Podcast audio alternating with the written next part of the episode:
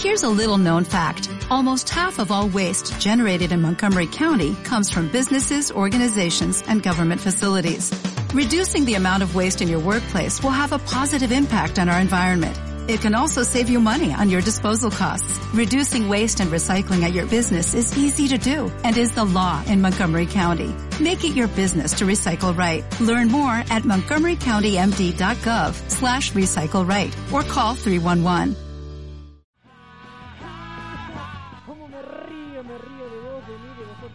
Nosotros.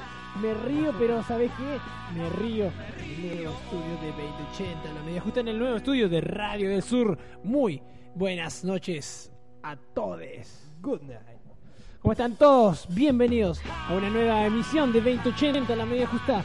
Programa de la previa especialmente transmisado, transmisado desde Radio del Sur Studio. Estamos estrenando nuevo lugar, nuevo paraíso, en donde la magia va a surgir. ¿Qué está haciendo Mauricio? Mauricio, no es segmento Freakinet, ¿eh? Te voy avisando. Te aviso que no es momento de Freakinet. Estamos aquí desde Teleluchud para todo el mundo, sí, para todo el mundo, porque estamos en Teleluchud, pero nos escuchás a través de nuestra web www.radiodelsur.com.ar y a través de nuestra aplicación de Android Radio del Sur, bajada del Play Store de Google, también desde, la desde iPhone, nos puedes escuchar desde la aplicación eh, de radios, ¿sí? con 2D ahí nos buscas, estamos en todas estas redes, en todos estos soportes digitales como Radio del Sur. Hace 8 años que somos la radio que activa tus sentidos. Y si hablamos de sentidos, hablamos de mi más sentido pésame, hablamos de tu tengra. Buenas, buenas noches, qué felicidad, qué contento que estoy. Tirame aplausos, por este favor, operador, operador, operador. Operator, Operator, es el mismo, ¿no? ¿Es el mismo? Eh, sí, no, no alcanzó para o, comprar o otro. no lo trajimos del otro estudio, ¿nos lo olvidamos? No, me parece que no. ¿Cómo anda, gente? ¿Cómo anda, gente linda? ¿Cómo andás, amigo? ¿Cómo andás, Fran? ¿Cómo andás, tío? Que ahora lo vamos a presentar. Estoy re contento con este nuevo espacio. Estoy recalentado. Estoy recalentado, Pablo Pablo. Lo que vos quieras, eh, Yucurunguay. Eh, estoy re contento, boludo. Terrible estudio. Eh, Sí, la verdad que sí, sí, Se viene fuerte, se viene fuerte todo esto. Me encanta, me encanta. Sí, la introducción lo vale, lo amerita, porque, bueno, estamos algo que estamos inaugurando algo que eh, no pensamos que iba a surgir por lo menos este año. Este año ya la pegamos eh, arrancando en el estudio del Rumble y en menos de, de- de un año ya estábamos en otro lugar. La verdad que es una cosa que si nos preguntaban a principio de año, ahí escucho los dos lados. ¿eh? Ajá. Ah, ojo, eh.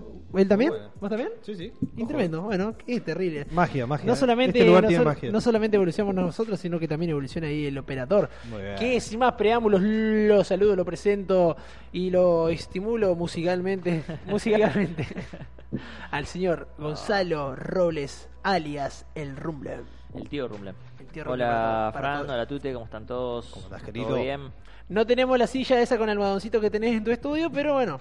Lo siento, lo siento en la... Lo puedo sentir en mis posaderas. Ajá. Mi, próstata, mi, próstata lo está... Y tu pose lo sabe. La espalda te lo va a agradecer. Pero prometemos tenerte algo con respaldo para Una- las próximas semanas. Un almohadoncito, aunque sea. Un almohadoncito, Algo. una camperita, no nos dio el presupuesto. Una- Imagínate que quedamos ahí. Una, una remera de Mauri, esa vieja cuando estaba un poquito excedido de peso, lo doblamos en 12, 13 partes, queda un Ah, ¿tenés, grande. tenés cama de dos plazas. Claro. No Eh, lo vemos porque la columna está ahí. Mauri, amigo. Bueno, tenemos varias cosas para hoy. Primero y principal tenemos cartones de Telebingo Chubutense, sí que se van a estar sorteando este domingo. Firme, tenemos el, firme junto a la radio, Televingo. el súper extraordinario de, de este mes de octubre. La vas a tener que juntar con pala, así que Mauricio, que vos que nunca agarraste una pala, no vas a poder participar por el cartón esta semana. en donde se va a sortear mucha plata. Vamos directamente a la cuarta ronda, en donde el premio mayor es de 100 mil pesos en efectivo. Y en la quinta ronda, 750 mil pesos cash. Linda guita, boludo. Hacer un asado. ¿Cuánta mosquita? Mal, mal. Pero bueno, eh, Dos como mucho. No, no, un solo asado, 750 lucas así. Pa, todo el pueblo. taca, ta. Vengan, ok. Vengan y pasen. Para todos. En la casa de Lori. Claro, acá, todos a la casa de Loli. ¿Qué tal esta noche en casa de Loli? Salió medio, medio mero. Sí, ¿no? Bueno, eh, so- no solamente tenemos los cartones de Televingo Chubutense, tenemos también Eh, la noche de hoy, noche de viernes, noche de lluvia, ahora se tranquilizó un poquito, pero igualmente está todo, todo lluvioso. Está más mojado que Mauri cuando ella le mandó un WhatsApp. Ay, Ay, a Mauri. Mauri.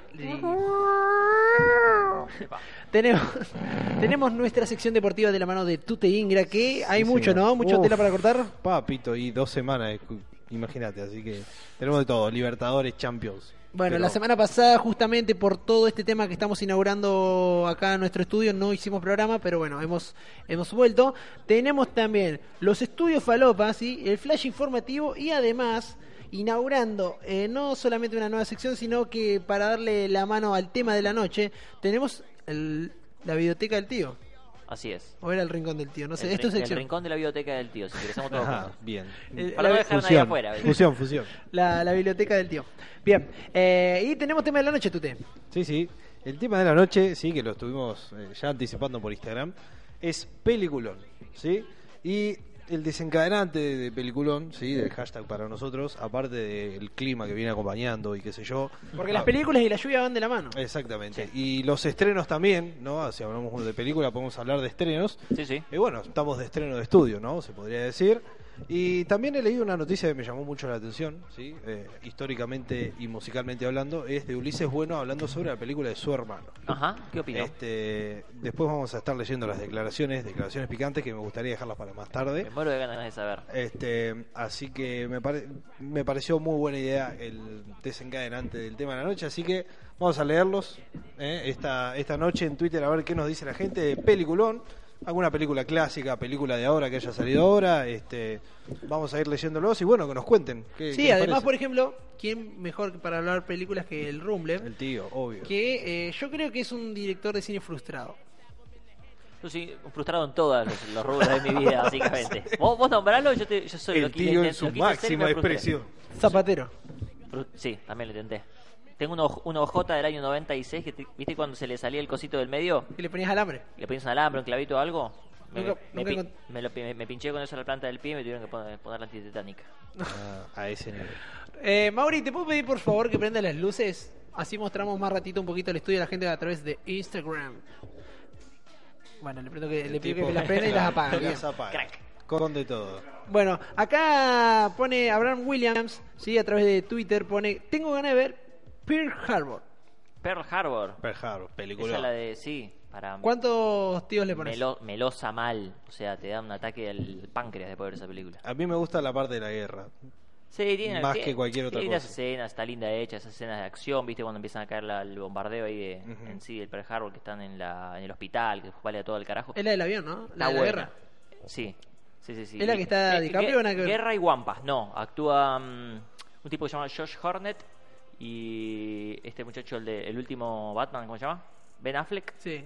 Eh, actúa Lip Tyler, si no me equivoco, o es no, es- o no es Lip Tyler, es eh, la de, de Notebook, el diario de Noah, ¿cómo se llama ella? Eh, no, no va a salir el nombre. Y vos Eh, sabés Pero nosotros no actúa- sabemos. vos esa morocha es, es una película entre bélica, bélica y, y romántica. Bien, ¿cuántos Rumble? Tres.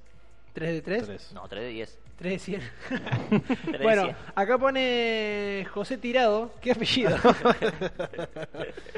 Quiero imaginarme en Capo. qué posición está ahora, ¿no? Sí, si debe estar- sentado o parado. o Tirado. Siempre Claro. recto. La teoría del todo. Ajá. Peliculón. Está buena. Yo ¿Sí? vi, vi la original, que es de unos años antes, de la que salió esta, que es básicamente la misma película, el mismo argumento en otro en otra Otro contexto. en otro contexto, Bien. exacto. Nace una estrella. Ah, esa, esa se viene con de todo. Dicen que está muy buena. No Sí. recuerdo. Ah, Horson la vio y dice que está muy buena la versión con eh, Bradley Cooper y, Claro, y Lady Gaga. Lady Gaga. Bradley Cooper la dirige, primera película que dirige, y se viene picante para la, la- la temporada de Oscars, que se viene generalmente en febrero, febrero fines de febrero, marzo. Eh, ya está haciendo ruido. ¿no? Habría que- yo no la vi, la quiero ver. Bien, eh, John Wick para algo de acción. Dicen acá. Mm, no sé. La 2 no la no, vi. no, yo no vi ninguna de las dos. Hace un par de meses, la 1 está muy buena, la vi a través de Netflix. La hace un par de meses salió, si no me equivoco el mes pasado, salió una basada en el mismo universo que era dentro de, del hotel en donde se basan muchas de las cosas de la película. Sí. Eh, o sea, es el mismo universo. Se está haciendo mucho eso de compartir universos con las películas. Como, por ejemplo, se me viene a la mente Cloverfield, ¿no? Sí, Que justamente te estaba contando hace un par de días. Sí, siempre sale una nueva, sí, cierto. Mucho, hay mucho universo por ahí ando, porque hay más universo que en los libros de Stephen Hopkins. Eh, Black Panther, más comiquero. Ahí, ¿te gusta comiquero? No lo vi. Black Panther me gustó, me gustó y además eh, era una película de la que nadie esperaba nada, nada está haciendo. La- el hombre del que pero se esperaba, nada está haciendo. bueno, a ver, vamos, Panther, no, no, Momento Simpson. con una más. Eh, a ver, a ver, a ver. Cine argentino, ¿qué recomienda el tío? Acaba de salir una película que se llama eh, Rojo, si me equivoco. Rojo. Y se habla muy bien. Muy bien de Marcos. Habla muy bien Marco Rojo. No, es con, eh, si me equivoco, Darío Grandinetti. Benedetti. Y, y nada, se las trae. Escuché muy buenas críticas. Si no, ya no, ya, ya no está en cartelera, pero El Ángel me gustó muchísimo. Uy, el Muy Ángel, buena me peli. quedé con ganas de ver el ángel. Muy buena peli. Sí. Yo soy de ver pocas películas, tío, pero Sí. esa me, me gustó mucho. Sí, muy bonita. Muy bonita. Estaba a la altura de lo que uno podía llegar a esperar, la expectativa de ir a ver una película de los Ortega. Mm. Eh, y nada, no defrauda. Es un estilo, por ejemplo, eh, el clan. Sí, Ah, historia de un clan. Sí. La serie. clan. La serie. Ah, la serie, Sí. más ese estilo. Sí, no, sí, porque son la, eh, el clan no sé si la, la dirige o la producen ellos, pero la serie sí la, la dirige y Me gustó más la serie que la película. A mí, me, a mí me pareció al a mí- revés. ¿No? No, a mí me gustó la mí- película más que la serie. a mí me gustó Yo vi primero la serie igualmente, ¿no? Sí. Vi primero la serie, después vi la película. Sí. Y no, me quedo, no sé si será por un tema de trama que es más largo o tuve más afinidad con los actores, pero Sí. me Bien. copó más un chino Darín, por ejemplo, que un Peter Lanzani. Claro. ¿Viste la Igual, serie? sí, Mm. Lanzani se la trae en un gallo para Esculapio. eh, Dicen no que sé. está muy buena, no, no, la, no la logré enganchar todavía. Y yo la estoy mirando, pero me gustó muchísimo la primera temporada hasta el último capítulo. El último capítulo se, se va toda la mierda. Mal, pero para mal. O sea, se arruina básicamente. Y la segunda, claro, la claro. segunda la estoy mirando y me parece que no le voy a seguir. ¿Sandro la viste? No. Sandro, Fua, no. Sandro. Yo la veía cuando volvía de kickboxing el año pasado y malísimo el tema de hacían croma cuando iban en el auto, o sea, Sí. no hacían andando en un auto como Sí. lo hacen hasta casado con hijos. Sí. Se sentaban en un auto y pasaba un fondo verde tru- muy trucho Mm, y igualmente cuando se presentaban en el escenario no había gente, era todo negro y se veían flashes, por ejemplo. Trucho. Eran cosas muy truchas. Estaba bueno, pero tenían cosas muy truchas. Está bien. Y más o menos también algo que se me puede llegar a venir a la mente, un Rodrigo, que dio mucho de hablar también. Sí. Acá, acá, tío, hablando de Rodrigo, me preguntan este, qué pensás de estas películas o series que se hacen Biopic. de, claro, de gente famosa. Luis Miguel, una serie. Es que no, no soy de mirarlas. eh, Gilda, que se hizo. Mira que Guachón es muy fanático de Luis Miguel, ¿eh? Sí, pero no. Aguante Netflix, aguante la Patagonia. no las miré, así que no, no puedo tener una opinión porque está, está de moda, está en boga. Están haciendo la serie de, de todo lo que fue famoso de la década del 80 para acá. Y que yo, a ver, la de Luis Miguel no la vi, pero tan, se volvieron locos con esa serie. O sea que algo debe tener. Claro. Eh, Bueno, Rodrigo, acá, Rodrigo y Gilda son la misma directora, si no me equivoco. Sí, señor. Eh, bueno, no- acá Ulises Bueno, eh, como te adelanté al principio, Sí, estuvo hablando de la película que se hizo de su hermano. sí. Este, y dice que a muy pocos días del estreno del Potro, Lo mejor del amor, Sí. el de- la gran película que se espera de Rodrigo, el hermano menor de Rodrigo, eh, Ulises Bueno, habló en el programa de Nosotros a la Mañana. ¿sí?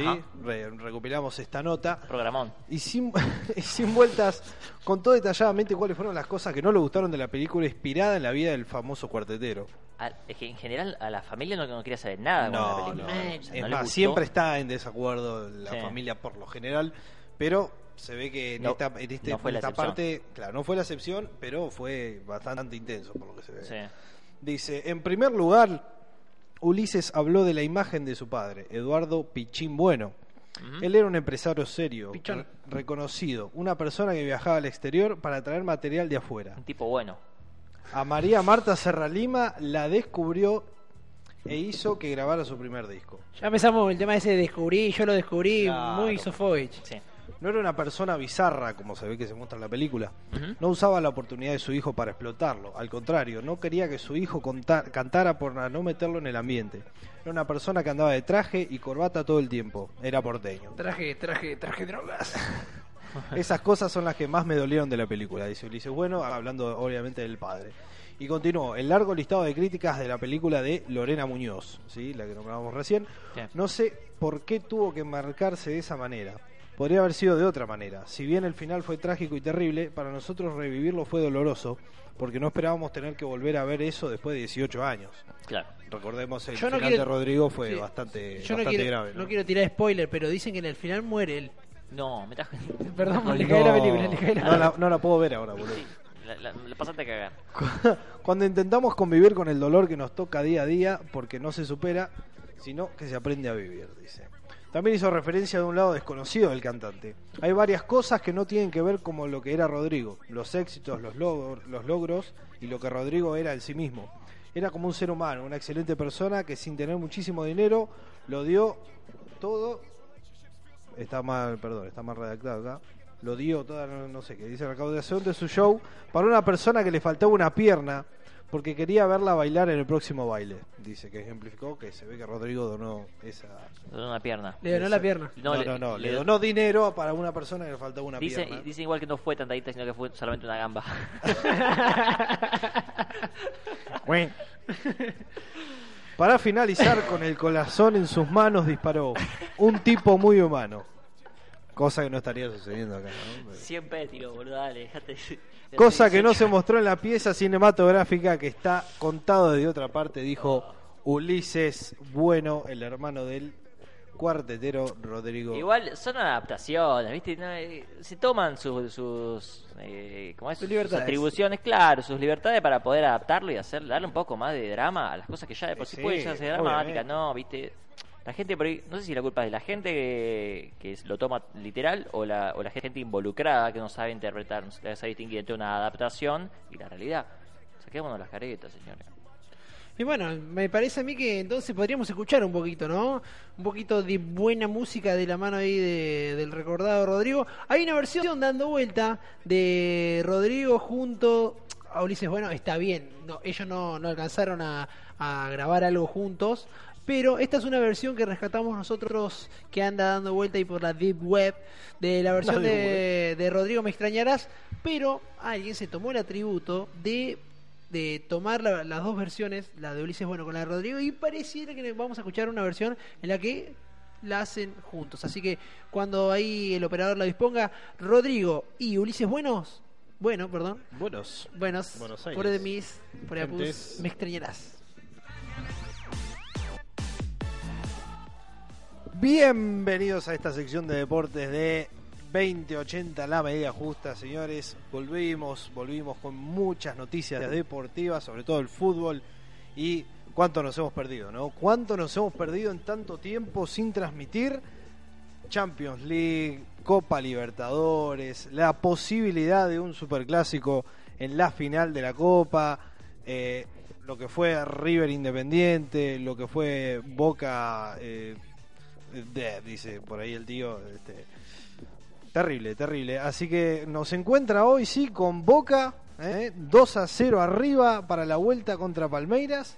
Equipo el cual eh, le había ganado, sí, le había ganado en fase de grupos, le dio vida y quién te dice, ahora capaz que Boca mismo lo puede dejar afuera, así que Boca se va con una gran ventaja a Brasil esta semana, eh, con 2 a 0 arriba, eh, me parece que ya está más o menos definido. Este, me parece que no hay muchas vueltas que darle, si, si Boca creo que puede llegar a aguantar bien su lo que lo que le toca aguantar en Brasil, me parece que ya estaría siendo el primer finalista de esta llave y del otro lado tenemos a River, River que está complicadísimo, per- perdió 1 a 0 en el Monumental con lo que significa el gol de visitante y tener que ir a remontarlo a Brasil, ¿no? Eh, ya ha tenido eh, historia con equipos brasileños River de esta manera, con Botafogo, eh, lo ha tenido con Cruzeiro también, que bueno, con Cruzeiro le había pasado lo mismo, perdió 1 a 0 en el Monumental y después fue hasta Brasil a darlo vuelta así, ganando 3 a 0, así que bueno, todos esperan que el equipo de Muñeco Gallardo pueda dar otra vez el batacazo, así que bueno, recordamos los resultados de Copa Libertadores de esta semana. Boca ganó 2 a 0 al Palmeiras y el muñeco con su River, que ya no es como el del famoso muñeco, perdió 1 a 0 de local, ¿sí? contra el gremio que un gremio que está arrasando, que la verdad que está muy bien. Así que bueno, vamos a tirar las próximas fechas. Obviamente el martes 30 de octubre, ¿sí? A las 9 menos cuarto tenemos Gremio River, ¿sí? Se define una de las primeras semifinales. Y el miércoles a la misma hora, Palmeiras Boca, señores. Miércoles 31, martes 30, agendados, sí, Copa Libertadores. Se vienen partidazos, partidazos. Después para la Champions, vamos a tirar las tablas, porque hasta ahora recién han ocurrido dos partidos de tantos que faltan por cada grupo. La Champions recién arranca, así que vamos a decir que para el grupo A, increíble. Todos, todos los equipos tienen tres puntos. ¿sí? Bien. El Borussia Dortmund, el Atlético de Madrid, el, el Brujas, ¿sí? De, mm, el Brujas, Bélgica. creo que- exactamente, sí señor, de Bélgica. Y el Mónaco. En el grupo B, lo mismo, señores. Todos tienen. Todos tienen tres, eh, tres puntos. Bien. El Barcelona, el Inter, el Tottenham y el PSV de Holanda. Y adivine qué, tío, en el grupo C, Eh, todos tienen tres puntos. todos tienen tres puntos, sí señor. El Liverpool, el Napoli, ¿sí?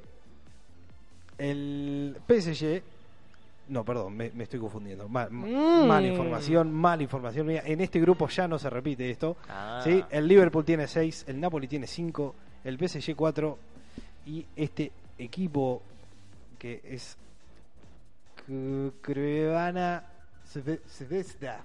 Bueno, Claro. un, un equipo, sí, ese. Sí, ese. Ese mismo. El del barrio. Sí, un, un, un solo punto tiene. ¿sí? Típico. Grupo D, el Porto lidera con 7, el Schalke 04 segundo con 5 puntos, el Galatasaray lo sigue con 4, ¿sí? Y el Lokomotiv 0 puntos. ¿Lokomotiv se llama el equipo? Lokomotiv, sí señor. Después tenemos en el grupo E, comparten la punta el Ajax y el, el Bayern Múnich. El ¿sí? grupo favorito de Maradona. Eh, exactamente. Eh, y estaría tercero el Benfica con tres puntos, así que me parece que esta llave, ya este grupito ya estaría medio definido. ¿sí? Grupo F tiene al Manchester City con seis puntos, al Lyon de Francia con cinco y al Hoffenheim de Alemania con dos puntos, ¿sí? ahí quedándose en el tercer lugar. El grupo G, increíblemente, como está jugando el Real Madrid, tiene seis puntos. La Roma tiene 6, el CSK de Moscú tiene 4 y el Victoria Pilsen tiene un puntito nada más. Y cerrando este grupo de la Champions, grupo H, Juventus tiene 9 puntos, lidera. Segundo está el Manchester United con 4, el Valencia tiene 2 y el Young Boys tiene un punto. Young Boys, Fran, ¿lo conocías? No, la John verdad no. Boys. ¿Lo puedo usar en el FIFA? Eh, sí, Es- señor, es en el, modo favor- carrera. el equipo favorito de Graci. Eh, No. descarrilando con de todo con el tío. Eh, bien, No, me, me encanta el, el timing de las risas, ¿no? Como que seguimos manteniendo este. Sí, el- timing, Estamos- el- Es viernes, estamos relajados, No, tranquilo. bueno, pero todos los viernes es viernes. Eh, sí, es cierto. general sí. Buena teoría, buena teoría. Este, bueno, así estaríamos entonces con eh, tema de Champions. Y bueno, se han jugado dos partidos ya de la jornada número 10 de la Superliga. Que lo tuvieron a Tigre y Lanús empatando uno a uno en, en la cancha del Matador. Y después Huracán, que dio vuelta un partidazo, ¿sí? Nos informaba acá nuestro compañero Mauri Lloyd. No te le digas, compañero, porque te va a No, tirar, él es el compañero. te va a tirar la B corta en el toque. Él es el compañero.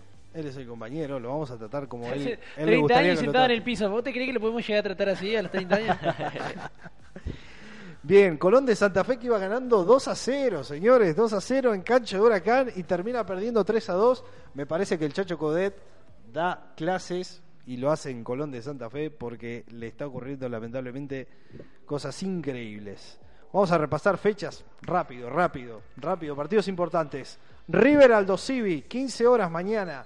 Gimnasia de la Plata, Boca Juniors, ¿sí? 17, 15 horas. Después vamos a tener el domingo Racing San Lorenzo, partidazo, señores, a las 10 de la mañana.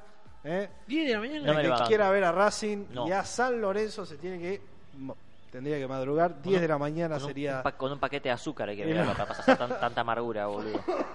Re violento el tío. Uno de los- Todos de los equipos más amargos del país. bien y después tenemos a las 19 horas cerrando el domingo el partido de esto lo interesa al tío Dígame. Atlético Tucumán Independiente. Bien, bien. Sí. Igual no hay mucho que mirar, ya está terminado. sí. 2 a 0 gana Independiente. 2 a 0 Terminado. Independiente. Bien. Anoten para el PRODE, señores, lo dijo el tío.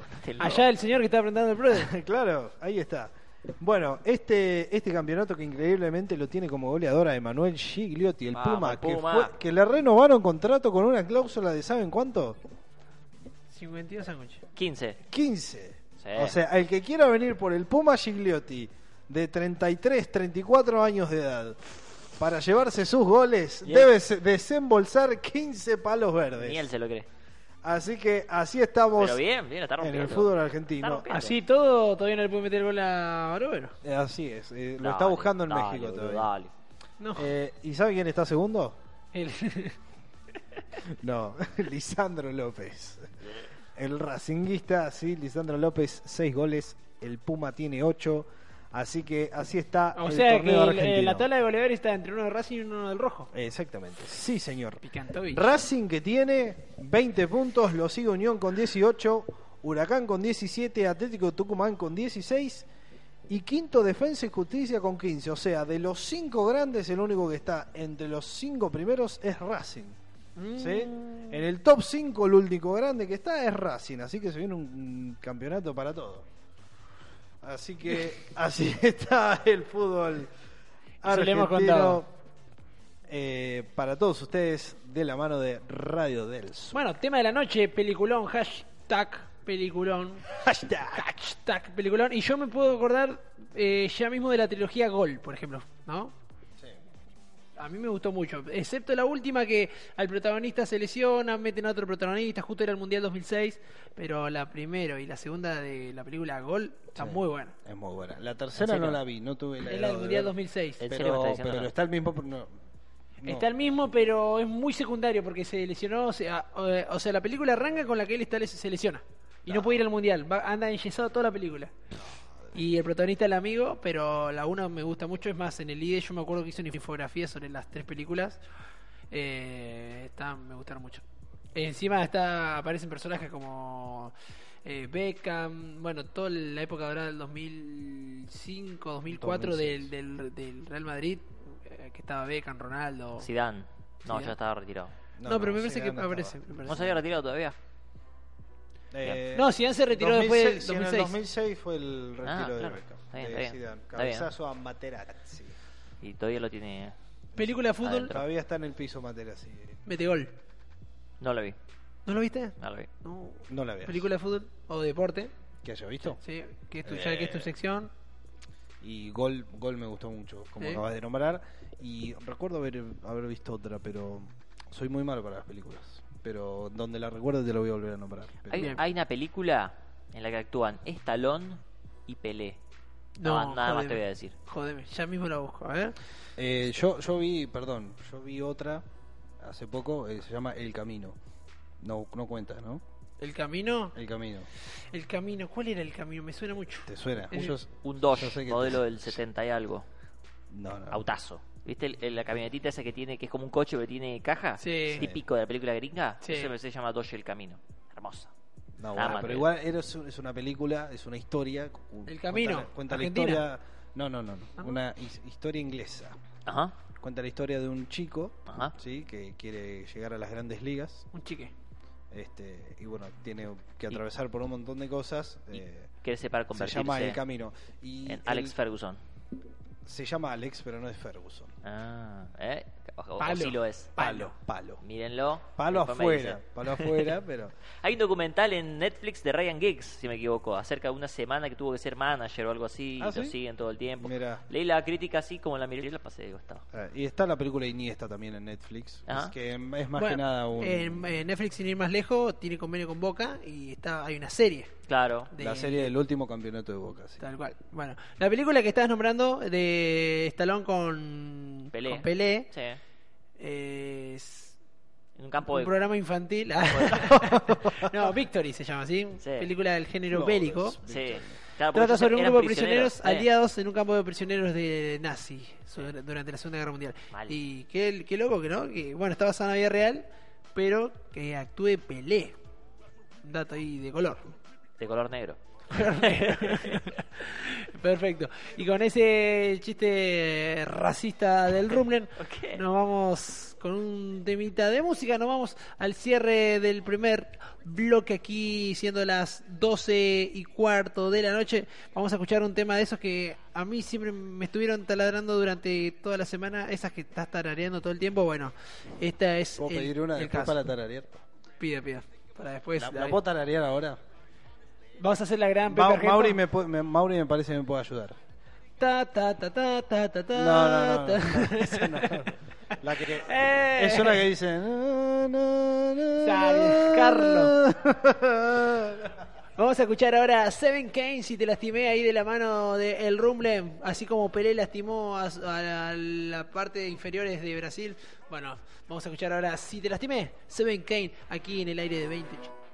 Yeah, yeah, yeah, yeah, estamos al aire de 2080 la media justa. Escucho esa música y tiraría un un algo ahí, un scare motion beat, pero no sé, no sé tirar.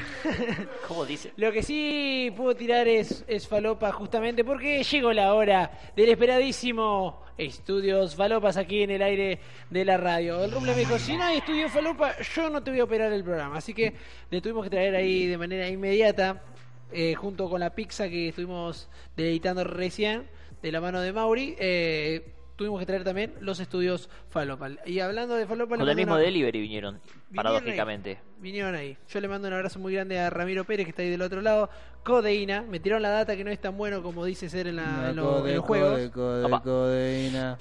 Pero No, no. eh, está ahí. ¿no? Hay que probarlo, habría que probarlo a ver si es cierto y que ¿Quiere él probar? revierta su situación. Quiere probar a Ramiro. Guarda. Opa. Guarda.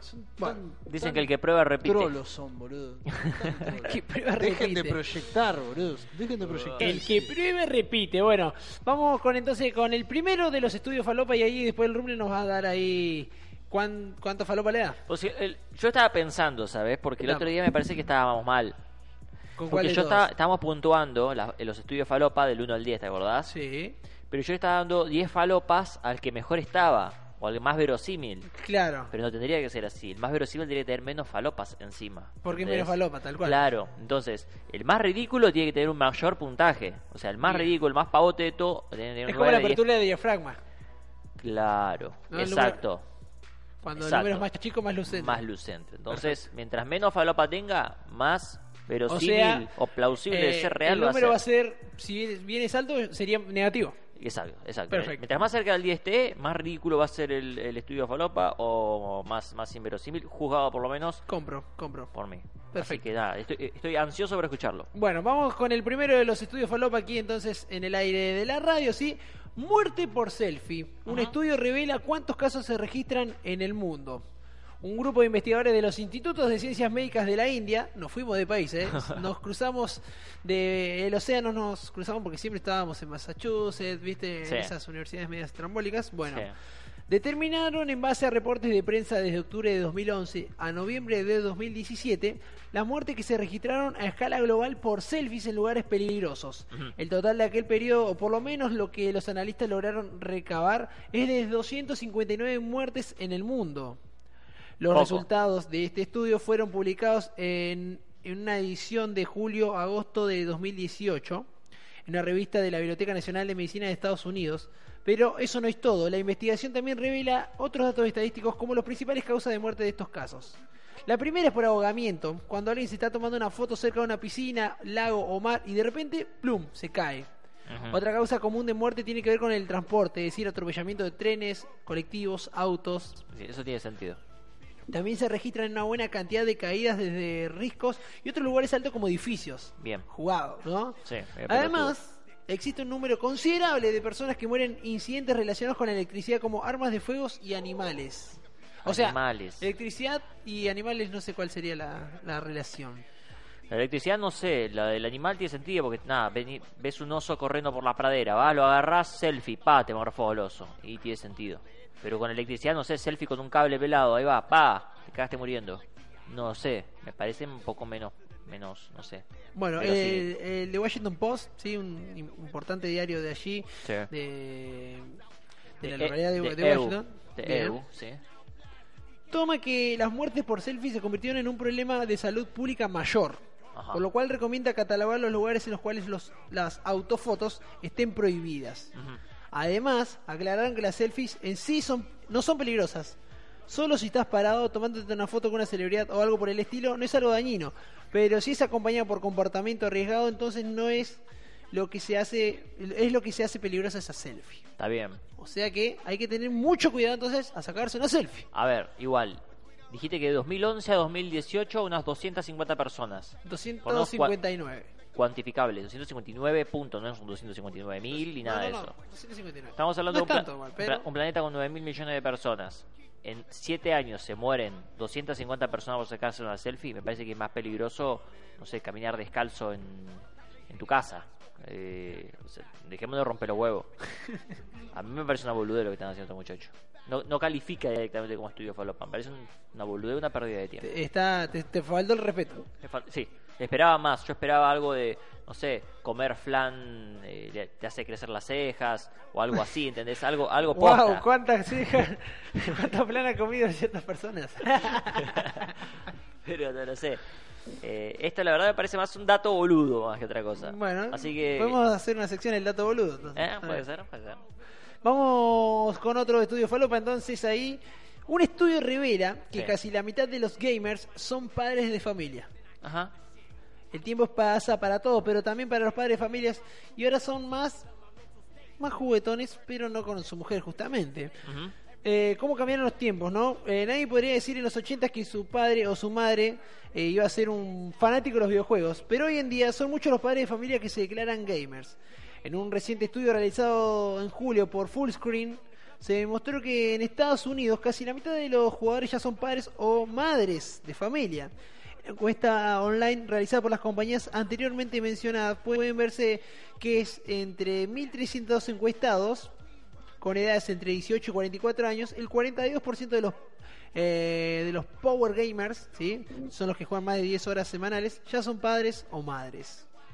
Esto demuestra que la relevancia de los videojuegos como bien cultural y social es innegable, pues casi la mitad de los que ya tienen hijos se declaran jugadores asiduos, y esto es así en 2018. Imaginemos que los datos que revelaría un estudio similar en 25 o 50 años, es casi seguro que el porcentaje aumentaría exponencialmente. Eh. Otra vez, datos. ¿Dónde, dónde están eso, eso- esos estudios que decían que eh, calentar la comida en un tupper te hace, te hace engordar, boludo? Esos son los datos, de, esos son los estudios Bueno, serios. ¿Puedo lavarme las manos? ¿Puedo lavarme las manos? Lo, lo organizó aquí el señor. No, boludo. No vine a hacer ese cargo, no los vine a defender. Era la parte más divertida y me estás tirando cosas que son. Sí, o sea, está bien, están todos muy bonitos. O sea, es sí, la mayoría de las personas juegan a los jueguitos, o sea, te está diciendo hay un 40%. Son números que no se pueden discutir. Bueno, yo, entonces los tiene que venir a defender y yo no puedo hacer nada, estoy de toda mano. Estás tirando datos duros. Yo quiero, yo quiero, quiero controversia. Da- Dame, dame algo bueno. ¿Te- ¿Tenés algo, tenés algo que no haya elegido Mauri? Eh, este, este puede llegar a ser un Mauri. Dale. Este puede llegar a ser un Mauri. Porque, según estudio, ellos sufren más que ellas en una ruptura. Bueno. Y Mauri. se siente identificado, bueno, dijiste algo relacionado con Mauri, yo te lo tiré nomás. Bueno, Dale. aunque muchos piensan que las mujeres son quienes su- sufren más en una ruptura, bueno, en realidad los hombres la pasan peor. Incluso algunos nunca lo superan y estas podrían ser algunas de las razones, ya que según estudio, los hombres con, eh, con parejas son más sanos, felices y hasta bien más años que los solteros. O sea que Rumen te quedan 3 o 4 días de vida nada más. Eh, pero bien vividos. La idea de quedarse solos, aunque no sea para siempre, detona en ellos un estado de angustia. El cerebro actúa de una forma diferente, de acuerdo con las investigaciones. En una separación, el cerebro de ellos genera químicos asociados a la ansiedad, la depresión, el estrés, lo que esto se traduce a un sufrimiento. Las mujeres generan este químico en menor cantidad y por eso superan más rápido la situación. Además, una mujer y la mayoría de veces lo primero que hace es llamar a su mejor amiga y desahogarse. Los hombres no expresan sus sentimientos ni con sus amigos, tampoco reciben consejos ni apoyo, Pero juegan a los jueguitos. pero juegan a los jueguitos. es bueno para la salud mental expresar lo que se siente. Por otro lado, contrario a lo que se cree, las chicas sufren un mayor estrés y altibajos emocionales que los hombres cuando viven en pareja. Según la Universidad de California, ellas suelen irritarse y no toleran mucho. Está bien. Estás muy ¿Qué pasa? defraudado. Estoy, estoy defraudado. tío? No, tío. ¿sabes lo que O sea, pasa? 20 20 que vos comparás, vos comparás los estudios anteriores Sí, ¿sí? que y también eran, eran- datos. Eran, eran oro. datos, pero sí, eran pero era, datos. era oro. Era Eran oro. datos también. Pero este está todo picando muy bajo. Y muy bajo es no es bueno. Mirá, me gustan los estudios que, que, me que estoy pican sintiendo muy mal, me 7. estoy sintiendo muy mal porque acá eh, están buscando otro. O sea, no van a seguir con el, los que dejé, ¿sí? Sino que están buscando otro. Tengo Así que, tengo que, si estamos estrenando el estudio, tengo que ponerlo contento al tío. Tengo que ponerlo Da- da- contento. dame el Porque gusto. a él, él le gusta. Dame el eh, gusto. es ¿Dónde muy- están los que son ridículos? La boludez, Claro, la eh, pavada. o sea, se tiene que La reflejar pavada. en él, ¿entendés? Ah, tiene que verse Y creo que reflejado. pone, con este último que se re llegar a remontar No sé, la eh. tristeza que tiene él. Hasta Lo ahora estoy está- leyendo y no, ¿eh? Están todos en el 1, doy 1 y 2. Están picando ahí. 0, 1 y 2. Mm, no, no. Es- no. falopas. Sí. O sea, Bueno, Son todos muy sobrios los que me a trajiste hasta ahora. espero con, con este levantar un poquito y llegar a un 6. Dale. A ver, Mm. recién salido sacado de la galera, ¿eh? Porque según estudio, el frío puede aumentar los casos de gastroenteritis. Scary, El scary. frío, el frío scary. le aumenta los, los casos de gastroenteritis. Bueno, le va queriendo, está bueno. ¿Viste? Le gusta la Está caca, bueno, le gusta está el dolor de bueno. Ahí panza, va. le gusta eso. Sí, sí, sí, sí, va queriendo, va Dame No queriendo. puede caca, ser, dame no caca. puede ser. Dale, dale, dale, Qué dale. sudaca, boludo. Eh, Venga, venga. encima lo tengo que decir rápido porque sé que no me va a salir. Dale, si vos podés, yo creo Bueno, en vos. bueno, los casos de gastroenteritis Sí, ¿eh? aumentan con el calor y con el frío, según lo constató un estudio del Instituto de Salud Global de Barcelona, Ajá. que contabilizó que las hospitalizaciones... y- ¡Uy, Dios mío! Ah, bueno. que las hospitalizaciones por esta infección se incrementan un 21% con temperaturas altas y un 7% con eh, temperaturas bajas. O sea que el calor es más, es más peligroso entonces para la gastroenteritis. No, el frío aumenta los casos, te estoy diciendo. Dijiste que con calor aumenta 20% y con el frío 7. Eh... Eh, Vamos a dar pausa. vamos a estudios. Dale, boludo. bueno, espera, espera, espera, déjame seguir leyendo porque la saqué de la galera para tratar de conformarte a vos. Dale, dale. El estudio Sí. analiza que por primera vez la relación entre el clima y las hospitalizaciones debidas a una infección de- durante un periodo de 17 años, o sea, esto fue estudiado entre el 97 y el 2013, Sí. eh, hasta ahora pocos estudios habían investigado la relación entre factores climáticos con la aparición de una enfermedad eh, eh, en distintos países. Sí. Bueno, en concreto, los días de- con una temperatura de 12 grados se detectó el mínimo de hospitalizaciones por gastroenteritis. ¿sí? Gastroenteritis. Gastroenteritis. sí. Gastroenteri- Gastroenteritis. Gastroenteritis. Gastroenteritis. Gastroenteritis. Sí. Bien. Sin embargo, los días de frío con una temperatura media de 6 grados se registraron un 7% más de hospitalizaciones Ah. y los días de calor con una media de 26 grados eh, hubo un 21% más de hospitalizaciones por esta infección. Está bien. Cuando, cuando hace frío aumenta un 7%, entonces era eso. Tal, tal cual. Bien, bien. En los días lluviosos, Sí. El riesgo de gastroenteritis Gastroenteritis. Sí. cada vez lo peor, bueno, se reduce un 26% cuando Se llueve. reduce cuando llueve. según el estudio. ¿Será que la gente no quiere ir al hospital porque está lloviendo? Tal cual. Y por eso no entra al sistema. Una sensación inesperada que se podría explicar por un menor uso de aguas recreativas durante los episodios de lluvia, de lluvia según el- eh, la investigación. Sí. Eh, advirtieron, para eh, finalizar, que estos estudios son relevantes debido al contexto de cambio climático que estamos viviendo. En las temperaturas y los eventos climáticos son cada vez más extremos. Está bien. O sea que te puede llegar a doler la panza para él, depende cómo esté el día. Claro. O sea, ahora estamos en primavera, llega el verano, relajá. Pero Hmm. cuando empiece a agarrar un poquito de fresco, guarda la caca. Claro, no es, por ejemplo, una gripe o una un resfrío. No, es hablando- gastroenteritis, que es caca, caca, caca blanda. Tal cual. Caca blanda, dolor de panza, eh, todas esas cosas que acompañan eh, el sistema. Yo creo que más que caca. A ver, cuando vos O sea, nombrás in- caca, nombrás, inflamación, inflamación de los nombrás, intestinos. nombrás algo aproximadamente sólido. ¿no? O líquido. Pero, no, no, Cuando- acá cuando- cuando hablamos de caca gastrointestinal, Sí. estamos hablando de líquidos ya. Ese- me, das- me das por el culo. Exactamente. Bueno, bueno. Entonces, si hace frío, me das por el culo. Hay un 7% más de posibilidad. Está bien. Está bueno, me gustó. Levanté algo, decime por levantó, favor. levantó. Este tiene un 4 igual. Bueno. Cuatro falopas, porque sí, o sea, tiene sentido, está, está bastante bien. Estuvo bueno como pronunciabas la palabra gastroenteritis. Gastroenteritis. Muy bien. Qué rico. igual, igual, me, me voy con sabor amargo. Perdón, perdón por tampoco.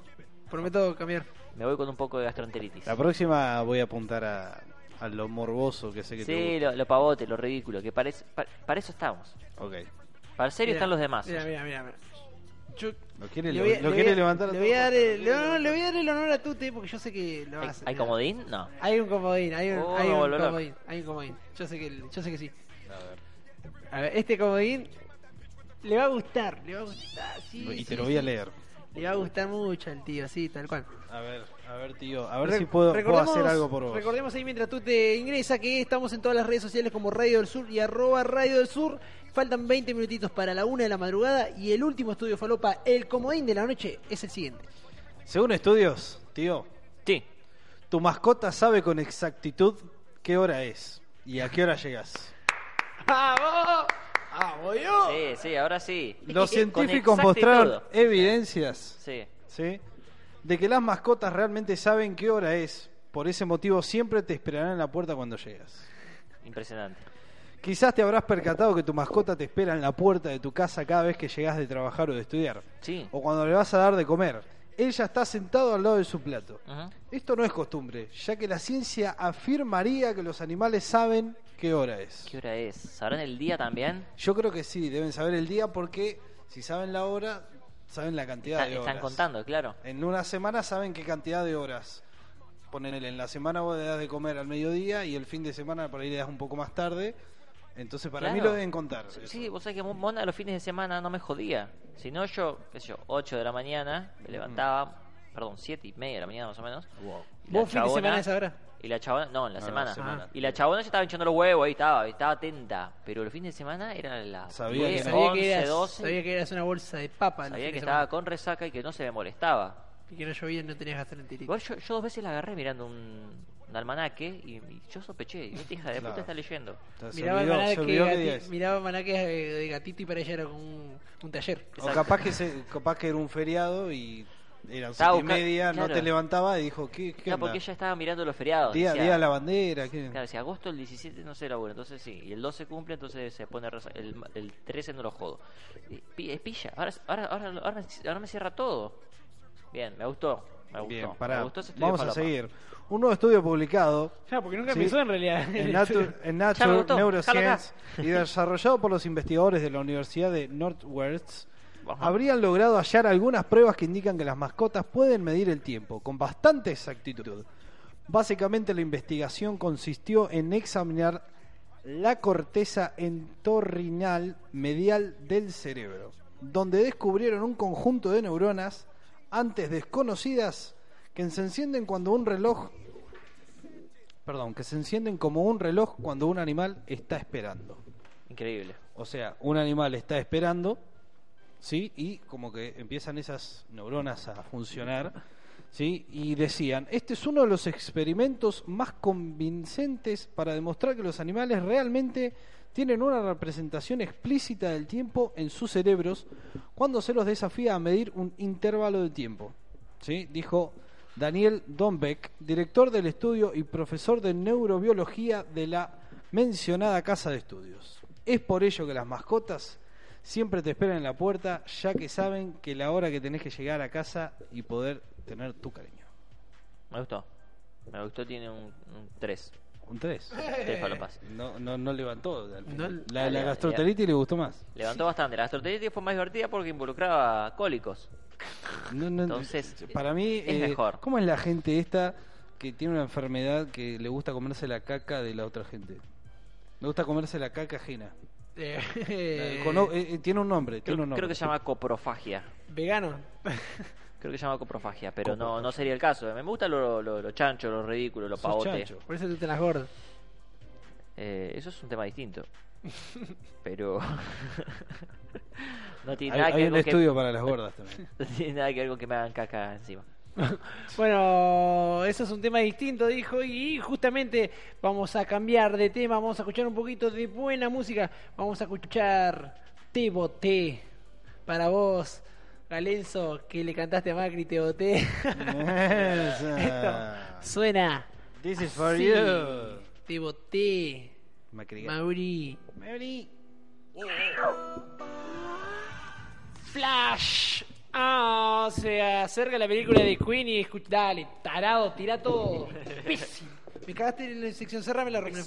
Pato. No, no te enojé, no te Bueno. enojé. Es Mauri, es especial. Ah, perdón. Bueno, vamos ya mismo con el flash informativo porque ya Mauri me cagó la introducción a esta, a esta sección. Bueno, una sección en donde hablamos de tecnología, redes sociales y todo lo que te gusta a vos en un solo lugar. Bueno, Netflix va a tener unas series, va a tener varias series en realidad, en donde el espectador va a decidir qué sucede. Estás jodiendo. Netflix permitirá a sus usuarios que elijan cómo te va a terminar una serie o una película. Al mejor estilo de la colección de libros, elige tu propia aventura. La serie Black Mirror dará el primer acercamiento a la televisión interactiva. Me vuelvo loco. cara. Me vuelvo loco. Eh, Netflix comenzó a desarrollar contenidos de este tipo en donde van a ser los usuarios los que van a definir cómo continúa la trama, reportó la agencia de noticias Bloomberg. La primera va a ser eh, Black Mirror, quien va a debutar la quinta temporada en diciembre.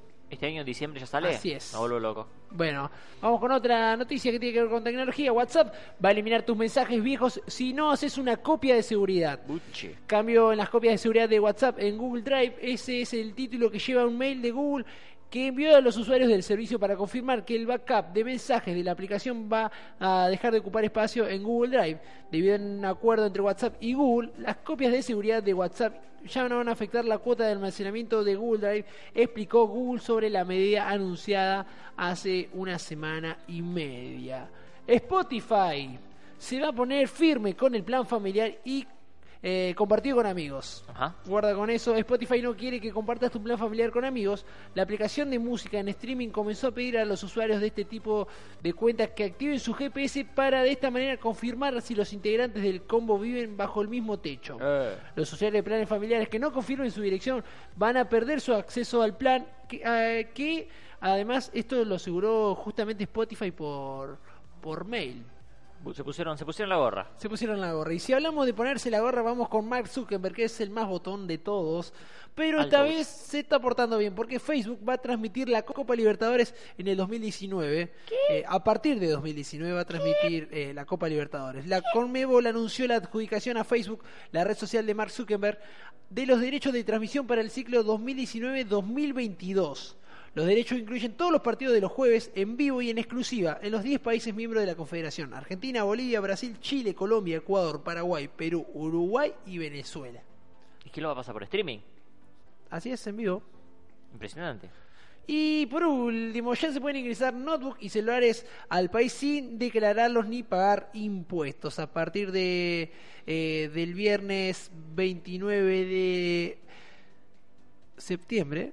Si, si dice 09 de septiembre, si dice el 10 es octubre. No, no, septiembre. Bien. Ya se pudo ingresar al país sin necesidad de declararlos previamente, sin pagar impuestos, computadoras portátiles tipo notebook o tablet y teléfonos celulares. No Ajá. es una noticia nueva, pero bueno, justamente eh, daba la pena darlo aquí en el flash informativo porque como no estuvimos hace un par de semanitas al aire, eh, bueno, esta medida permite ingresar en las nuevas condiciones hasta una computadora y un celular por persona y eh, por lo tanto pasará a considerarse eh, efectos o uso personal a los artículos de vestir y aseo y a los demás bienes que tengan manifestante caractermente personal, incluyendo una computadora que no requiera para su funcionamiento fuente exterior de energía, tipo notebook o tablet, o un teléfono celular, eh, dice la revolución que eh, sacaron.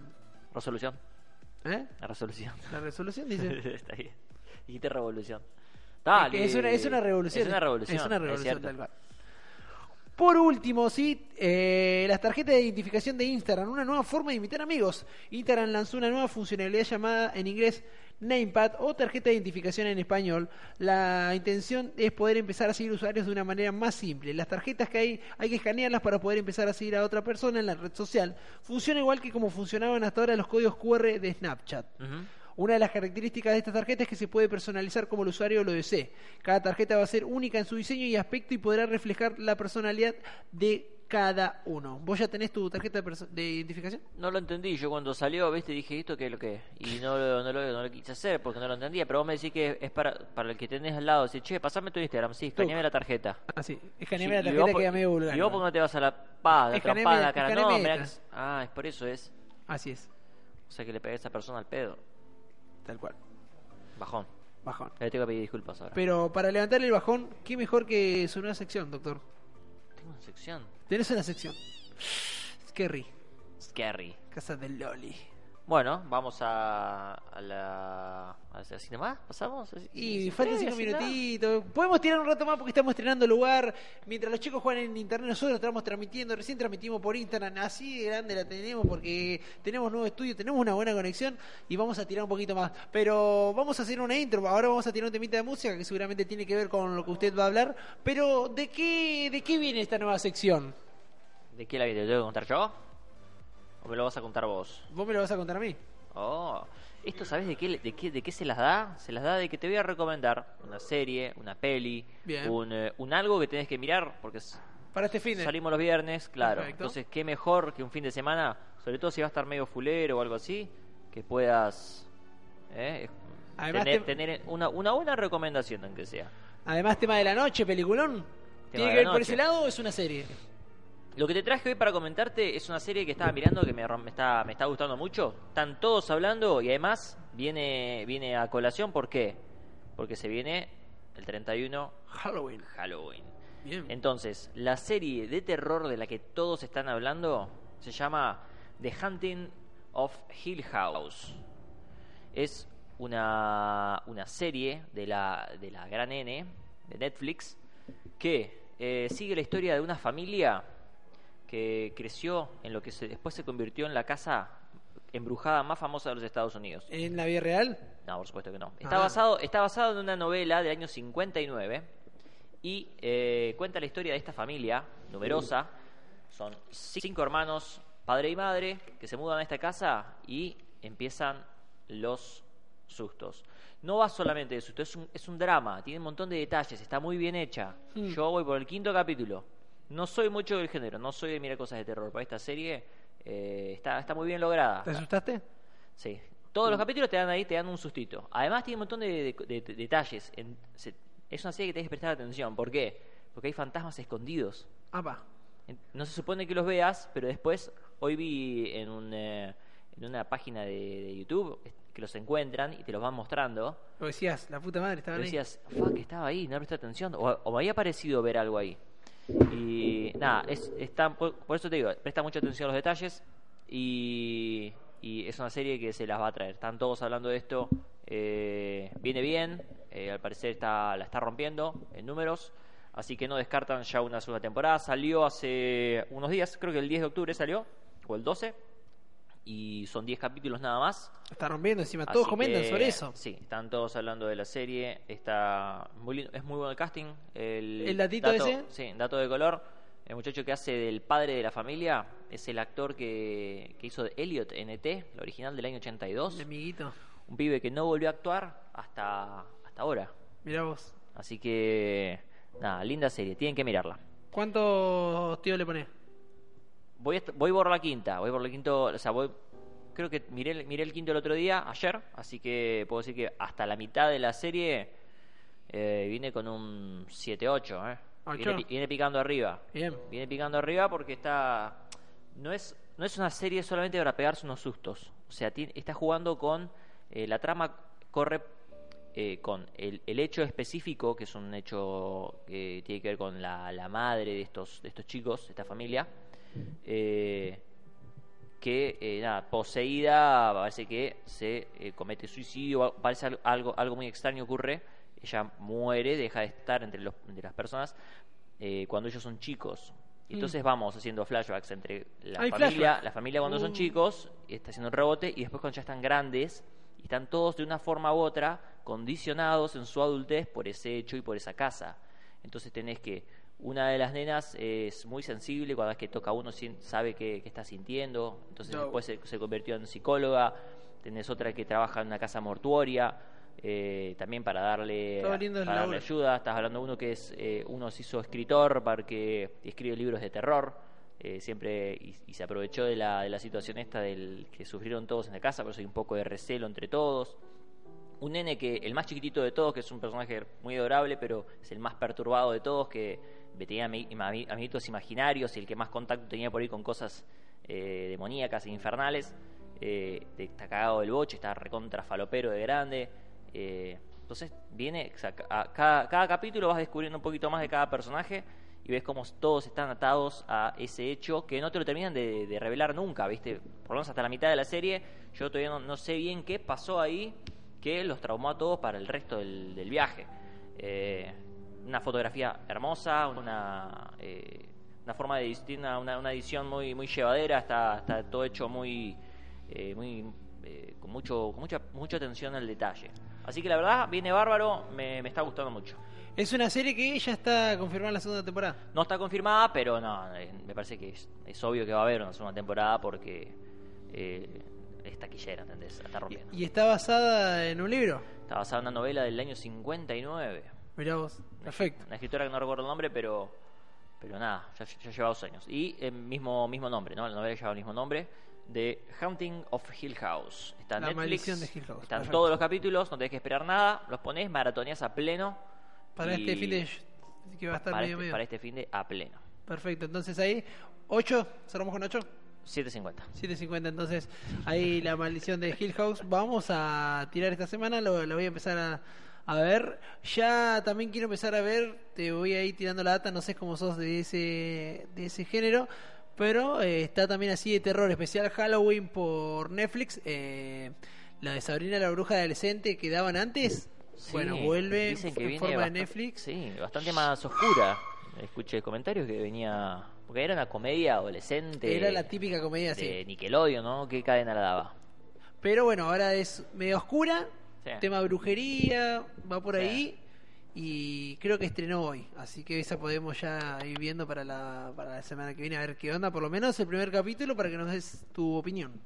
Voy a tener que mirarlo y. Dale, voy a, voy a ver qué, qué viene, porque la- las críticas vienen eh, bastante bien. Ya confirmaron la segunda Hay temporada. mucha expectativa, o sea, generó mucha expectativa, y pero lo que había escuchado era eso, que se que se las traía con un poco, con una vuelta de tuerca un poco más oscuro de lo que Mm. fue la serie original de la década del 90. Sí, y la, bueno, los protagonistas de la serie original eh, están ahí en todas las en todas las eh, las redes de Netflix, dieron como su su vista buena y los saludaron a sus protagonistas actuales, digamos, a sus personajes de la actualidad. Bien, bien. Así que bueno, Tío, te- le puedo hacer una pregunta del, del tío. Eh, teniendo en cuenta esta nueva sección que estás estrenando de series y películas, Dime. tenía una, una duda acerca de, de todas las, obviamente como todo, hay series comerciales, Sí. digamos, ¿no? Que la ven todo el mundo, pero por el simple hecho de que es famosa, ¿no? Ejemplo, ejemplo, La Casa de Papel, Sí, este... no me gustó para nada. No, ¿Qué te parecen ese, ese tipo de, de series así como que se son muy comerciales, digamos, que terminan siendo comerciales? A ver, eh, con la casa de papel. También, todos empezaron a hablar de la casa de papel, la casa de papel, la casa de papel. Yo, la miré- ahora, yo cuando miro cuando miro una serie, se busco algo distinto, ¿entendés? O sea, qué sé yo.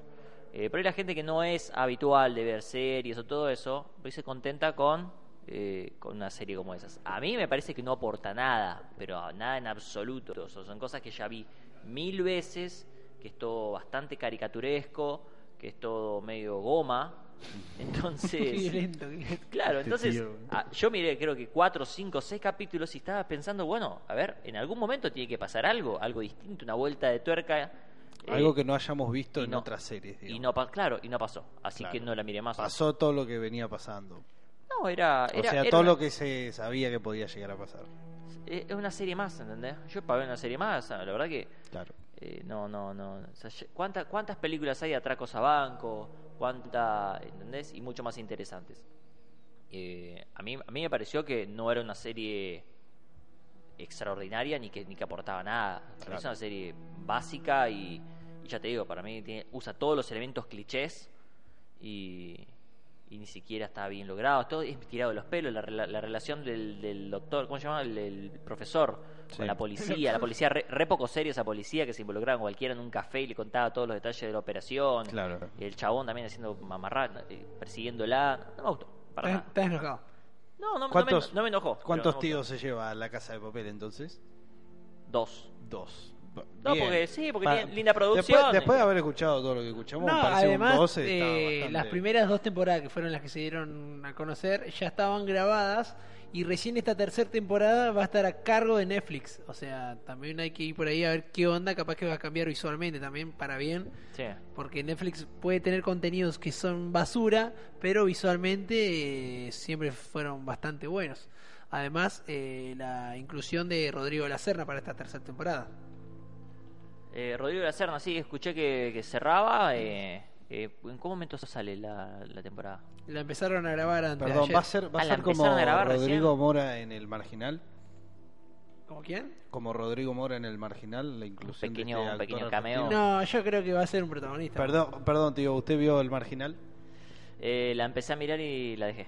¿Sí? Sí. Eh, yo voy, estoy viendo la segunda temporada, la subieron ahora en Netflix, pero la dieron en vivo en Canal 7, si no me equivoco. No en vivo, pero la. Digamos, eh, la daban en simultáneo, ¿no? En simultáneo con ningún lado, digamos, eh, la estaban dando en Canal 7. Sí. Cerremos ahí. Ahí está, Este, tiro un dato de es que- dólar. es Kerry. Este, entonces cuando terminaron de transmitirla, obviamente la pude ver en Netflix. Este, me gustó mucho. Yo no soy de mirar series, no soy ni de mirar películas ni mirar series, Sí. pero eh, al principio cuesta el marginal, pero yo se la recomiendo.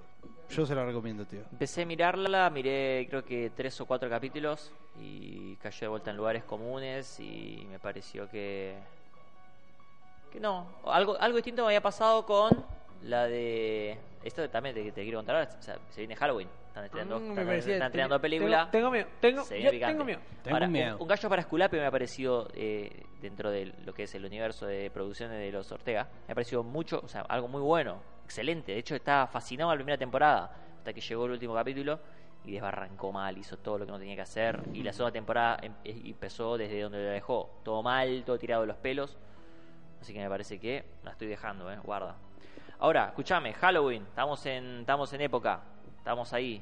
Y están sacando, estrenó creo que hoy en el cine de Rawson la película Ayer, Halloween, jueves de estreno. jueves de estrenos. Escúchame, viene bien, se está hablando bien, estaba esperada. Me gusta que haya retomado, viste que la, la original es de año 78. De allá para acá salieron creo que 9 o 10 películas del universo. Sí, hicieron con, con universos alternos, hicieron. Sí. Pasaron por todas partes. Bueno, esta dijo, esas, todas esas películas no existen. Esta es la continuación.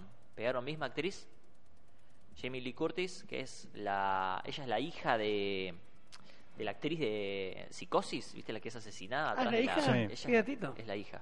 Ella hizo una, una foto, Sí. recuerdo, de Ah, claro. réplica de la madre. Claro. eh, creo que en uno de los aniversarios de la película, si no me equivoco, muy bueno, estuvo Bueno, muy buen ella es la original, la actriz original del año de la película eh, Halloween del año 78.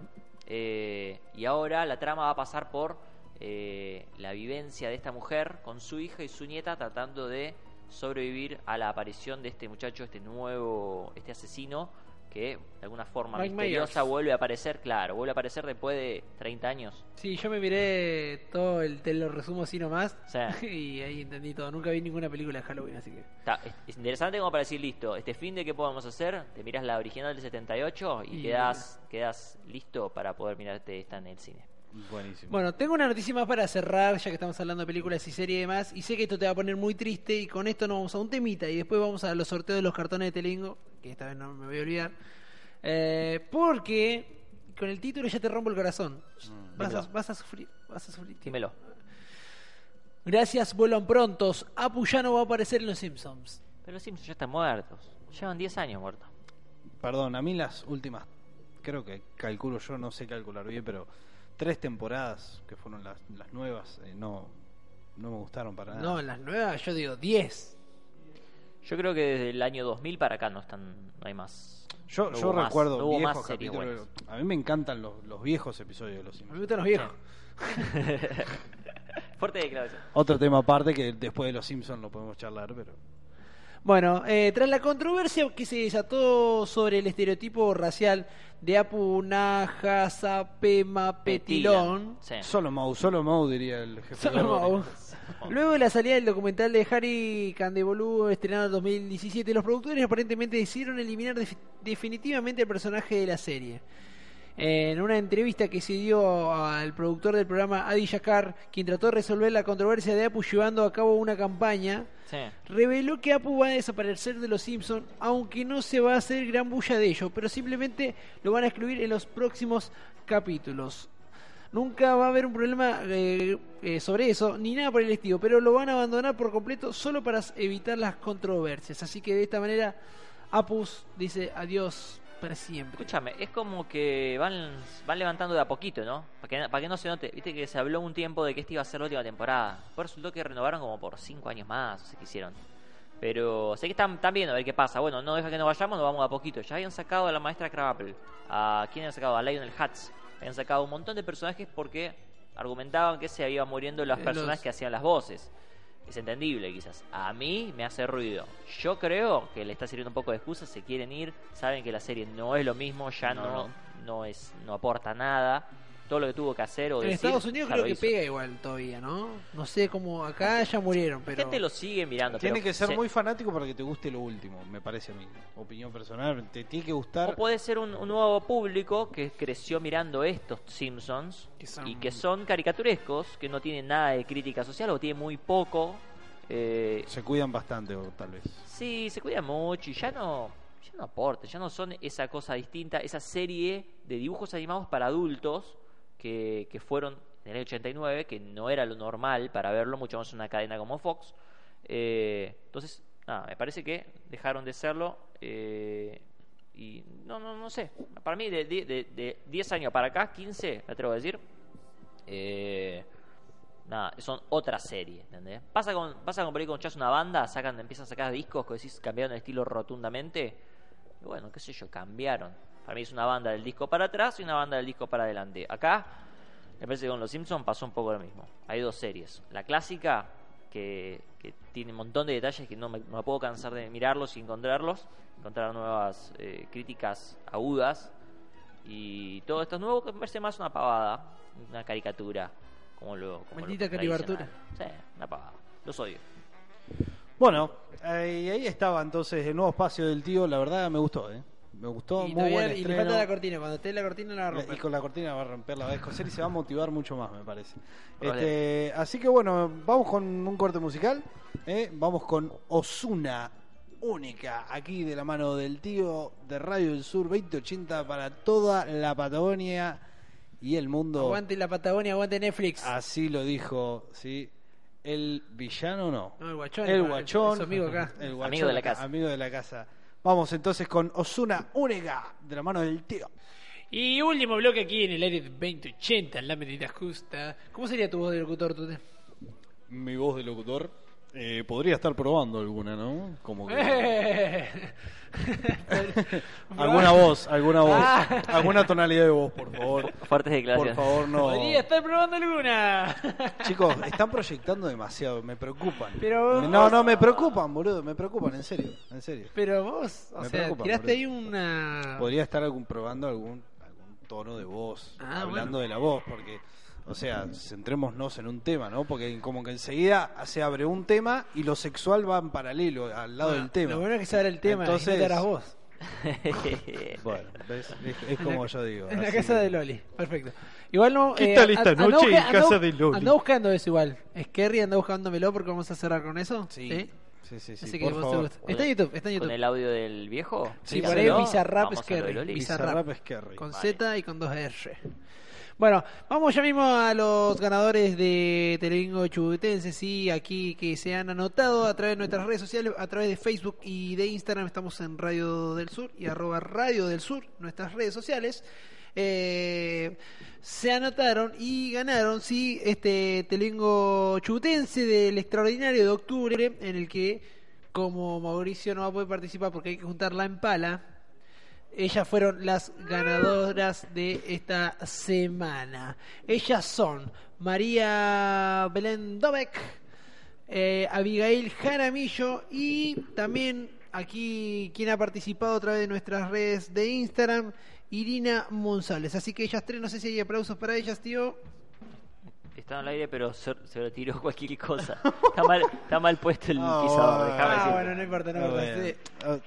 Nos movimos Dice aplauso de evasión y arrancó el cosito de. Perfecto, fíjate. perfecto. nos movimos de estudio, pero las costumbres siguen, eso está muy bueno. Ahí está, perfecto. Y sí, obviamente, la esencia es la que se mantiene ante todo. Pero bueno, así que ellas tres son las ganadoras de los cartones de Telebingo de esta noche. Y con eso vamos a ir cerrando. Y como yo hacía en el antiguo Rumble Studio, voy a ver si me das dos segundos diciendo tus redes y las redes allá del señor. Bien. Eh, a partir de ahora, ¿no? A partir de ahora. Eh, A recuerden, la cuenta de tres. recuerden que en 3, 2, 1, recuerden que estamos, como bien dijo Fran, en Radio del Sur, sí, arroba Radio del Sur en Twitter y también en Instagram. Vamos a recordar las redes del tío, que son muy interesantes. Yo, yo, yo les recomiendo las redes del tío, que son... El, eh, mis redes. Yo tengo Instagram como el Rumble. Ajá. Redes de trata de Facebook como el Rumble.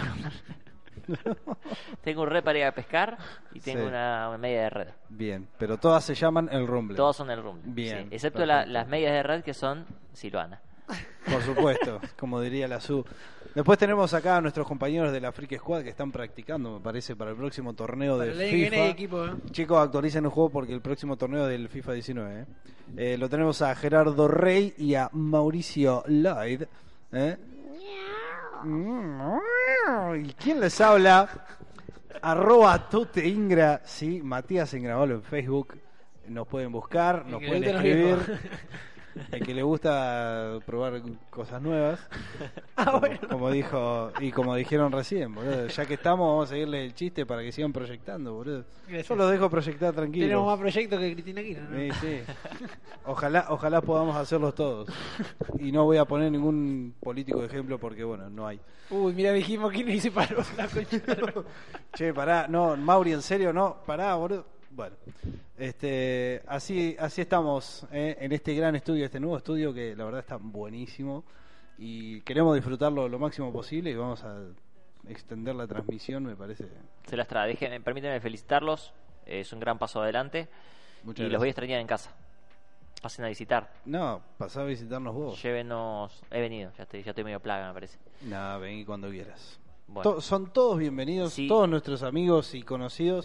Quien Sí. quiera venir a conocernos o conocer el lugar, eh, estar con nosotros, tomar unos mates, eh, sacarse unas fotos, qué sé yo. eh, Jera viene más que nosotros igual. Sí, Jera eh, me parece que tiene más visitas que nosotros. Yo, sacó yo, la llave. yo vine menos que él acá, pero en cualquier momento me desaparece la llave, sí. No, y además Este- se anda ahí a muchos besitos con Horson. No, Horson, Mm. a full. Se va el más, lado. el, el otro día me preguntó... Eh, Encima el- no le dice Horson. No, Jorson. Jorson. Jersey. Jersey.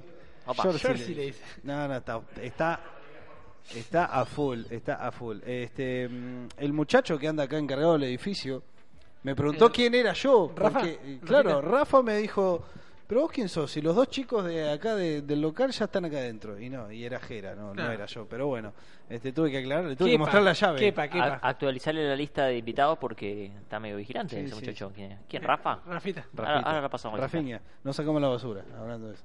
Mal. Ahora hay que esperar hasta, hay que esperar hasta el lunes. Te vas a tener que ir hasta el lunes, Mauri. Eh, bueno. Mauri, ¿cómo, cómo te ves de doméstica, Mauri?